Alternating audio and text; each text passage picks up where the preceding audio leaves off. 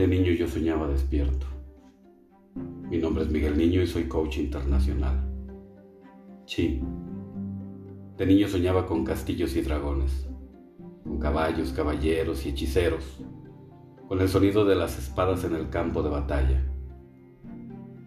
En la práctica de la imaginación, las imágenes se construyen, se ordenan de tal forma que nos asociamos al cuento en cada una de las escenas de nuestro cortometraje. Tantas veces me vi con el traje de caballero cubierto con la armadura de malla blandiendo la espada. Tantos dragones he tenido que enfrentar, castillos por defender, derrotas por aceptar por las caídas de las que me tuve que levantar. Comprendo que los sueños recurrentes se convierten en realidad, pues mi espada se convirtió en la fe con la que afianzo mi esperanza. Los castillos han sido mis ideales, los dragones mis miedos, las derrotas mis caídas y mi felicidad sin duda las batallas ganadas. Empuña la espada de tu fe con la fuerza de tu esperanza para que nunca se vulneren tus castillos. Monta sobre tus dragones para subir tu altura.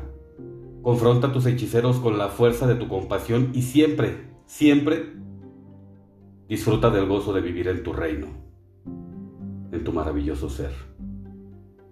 Gracias.